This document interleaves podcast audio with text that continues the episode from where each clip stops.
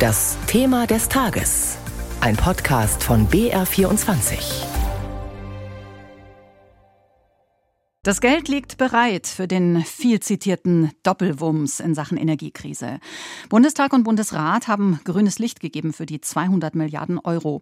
Aber welche Entlastungen kommen und wann greifen sie und vor allem für wen sollen sie gelten?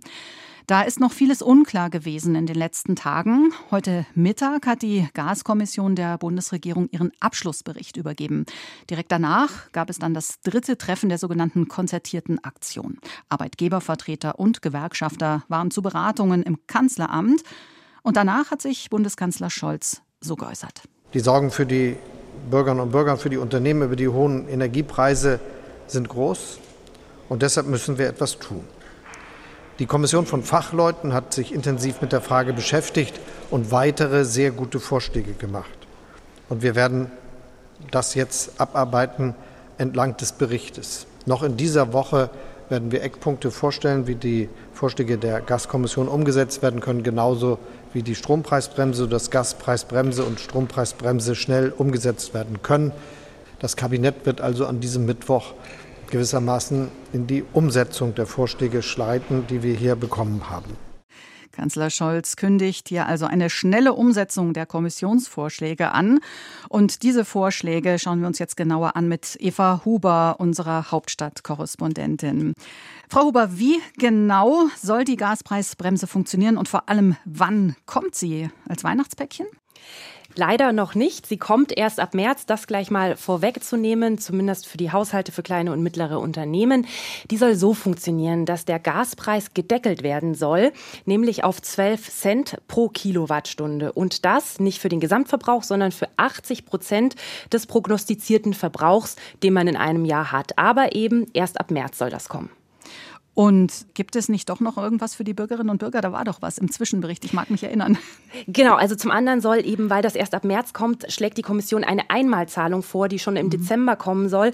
Und da soll für einmal der Abschlag bezahlt werden. Beim Gas, da zahlt man jeden Monat einen Abschlag und der für Dezember soll benutzt werden, soll sozusagen bezahlt werden von der Bundesregierung. Das ist das, was jetzt schon vorher kommt.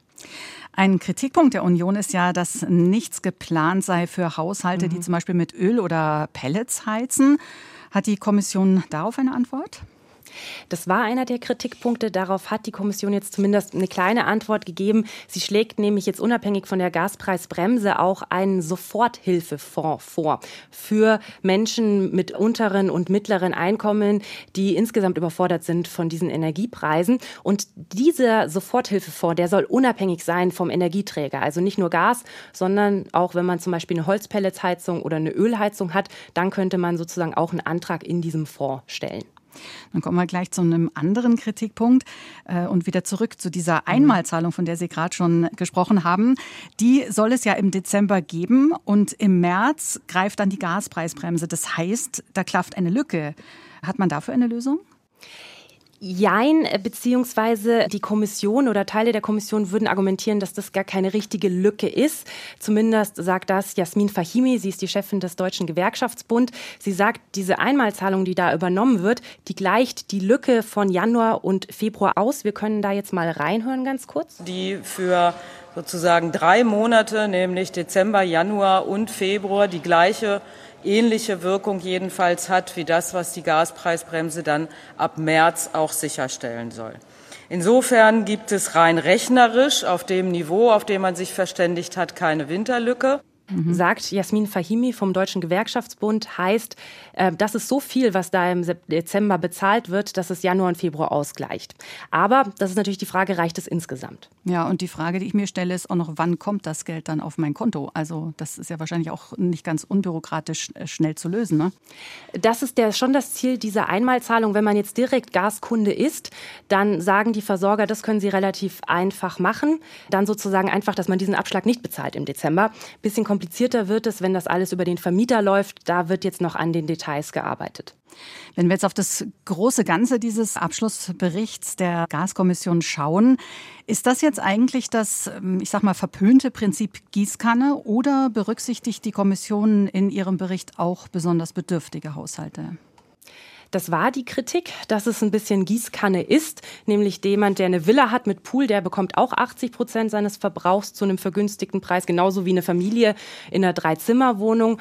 Und dem ist die Kommission jetzt ein bisschen entgegengekommen, entgegengewirkt. Sie schlägt jetzt nämlich noch etwas Spezielleres vor, nämlich dass der Rabatt durch den vergünstigten Gaspreis, dass der versteuert wird als geldwerter Vorteil, aber nicht für alle Einkommen, sondern erst ab einem höheren Einkommen, nämlich ab 72.000 Euro. Und damit wäre dann wieder ein Ausgleich drin, ein sozialer. Mhm. Wenn es nach der Gaskommission geht, soll es ja nicht nur umfangreichere Hilfen geben, sondern auch das Energiesparen soll sich lohnen. Was ist da die Idee? Da gibt es mehrere Vorschläge, einfach auch, weil man sagt, wir können jetzt nicht nur, wir müssen einfach sparen.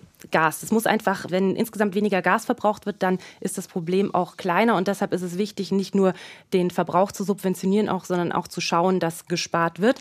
Und da gab es auch verschiedene Vorschläge. Zum einen, dass die Verbraucher besser informiert werden sollen und vor allem in kürzeren Abständen, wie viel Gas sie verbrauchen, wie viel Heizwärme. Weil ganz oft, da hat man ja überhaupt kein Gefühl dafür. Bringt das jetzt was, was ich schon gemacht habe an Einsparungen? Und man weiß erst nach einem Jahr, wenn die Nebenkostenabrechnung kommt, was man wirklich verbraucht hat. Also das ist eine der Vorschläge und vor allem für Haushalte, die in der Grundsicherung sind, wo die Heizkosten also übernommen werden, da ist die Idee der Kommission, da soll es Einsparprämien geben, dass die sozusagen auch einen Anreiz haben, Geld bekommen, wenn sie Gas sparen. Mhm. Das, was Sie uns da jetzt gerade alles so durchbuchstabiert haben, das mhm. sind ja lediglich Vorschläge. Und das heißt noch lange ja. nicht, dass die Bundesregierung die auch eins zu eins umsetzt. Was denken Sie, was davon kommt tatsächlich? Ich glaube, wenn man auch heute dem Bundeskanzler zugehört hat, dass die sich schon sehr nah daran entlanghangeln wollen. Ich glaube, diese Einmalzahlung im Dezember, die wird kommen. In der Frage jetzt, wie es ausgestaltet wird, da glaube ich, werden wir am Mittwoch mehr wissen. Da soll es durchs Kabinett kommen. Und ähm, auch diese Gaspreisbremse, wird kommen, denke ich. In, die Frage ist jetzt noch in den Details und vor allem, wie das Ganze technisch umgesetzt wird. Das ist alles gar nicht so leicht, dass das auch gesetzlich alles rechtlich sicher ist. Und da arbeitet die Bundesregierung jetzt dran.